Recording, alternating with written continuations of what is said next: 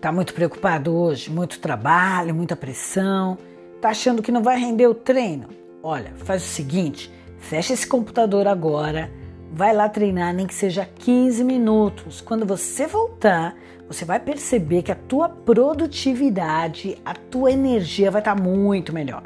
Então, esquece, interrompe o trabalho, não fica queimando a cabeça agora não treinou, oxigenou o cérebro, vem aquele monte de endorfina, serotonina, você vai voltar pilhado para o trabalho. Então, bora lá treinar?